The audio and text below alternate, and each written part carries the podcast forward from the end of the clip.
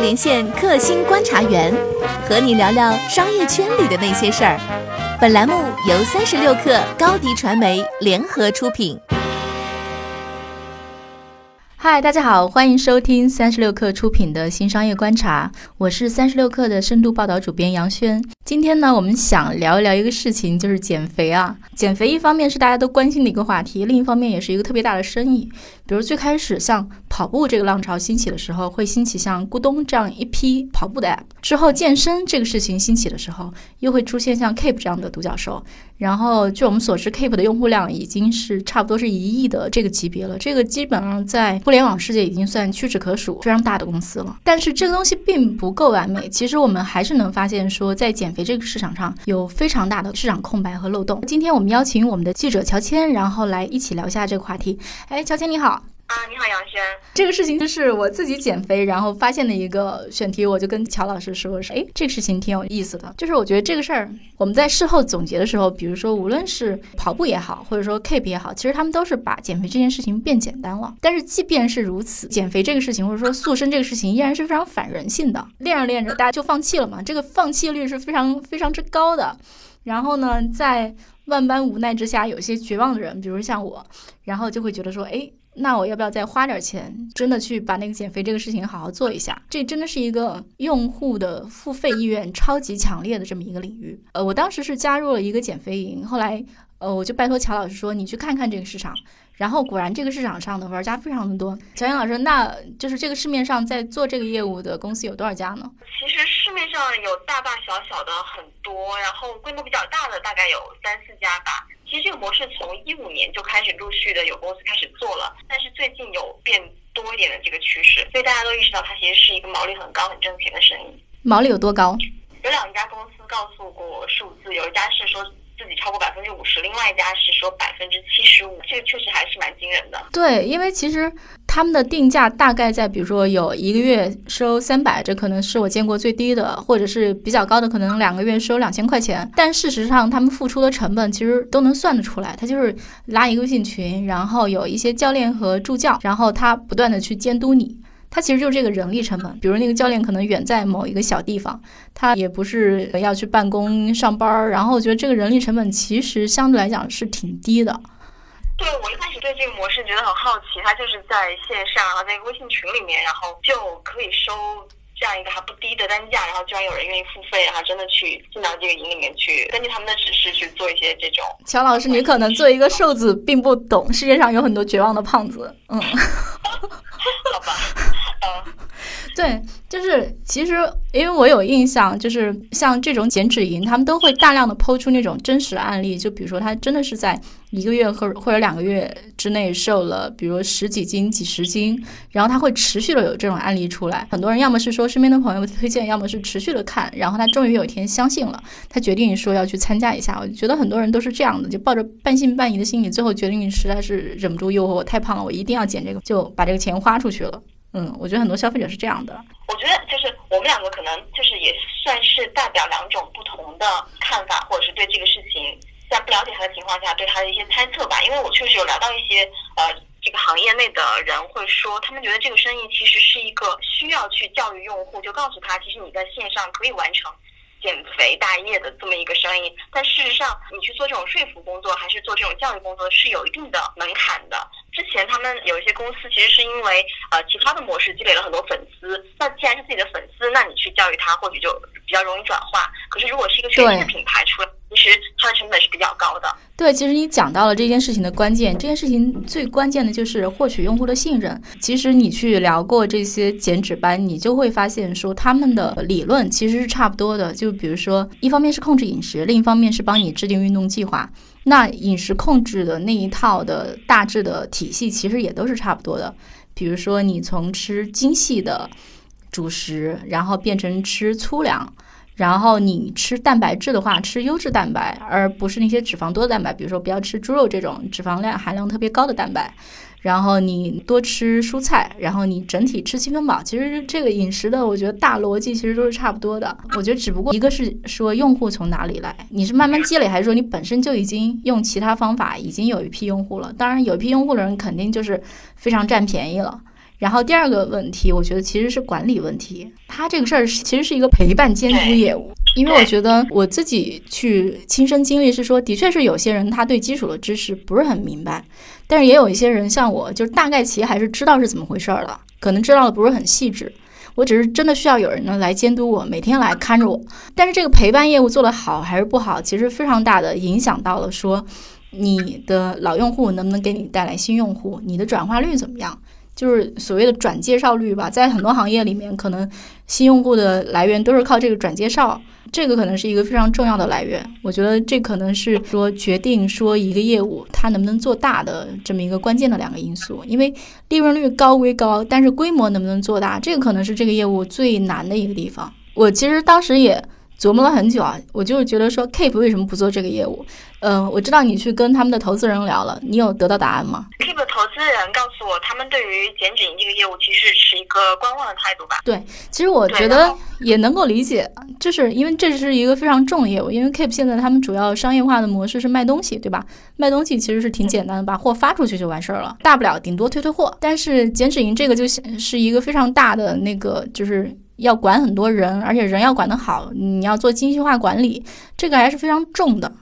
哎，据你所知啊，就比如说这个业务如果做到一定规模，需要有多少人？目前我了解到的有很多，其实他们是用的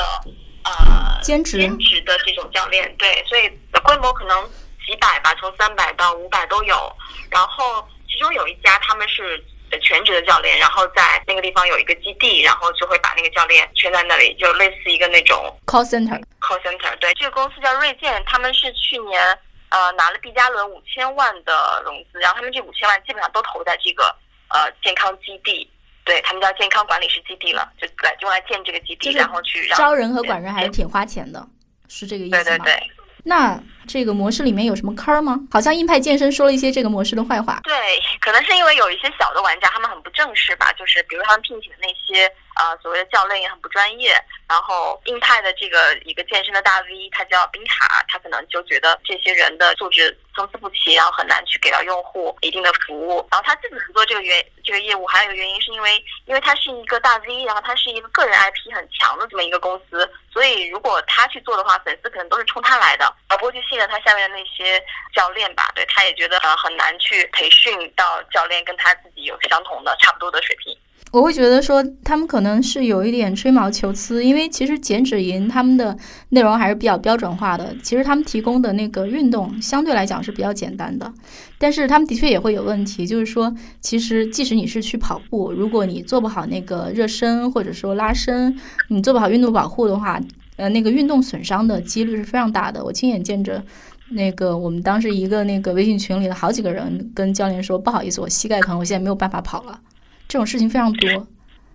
对，这个也是我有跟线下的一些新型的健身房，比如超级新星，他们去聊的时候，因为他们自己会推一些类似于燃脂营这样的业务，因为这个业务确实是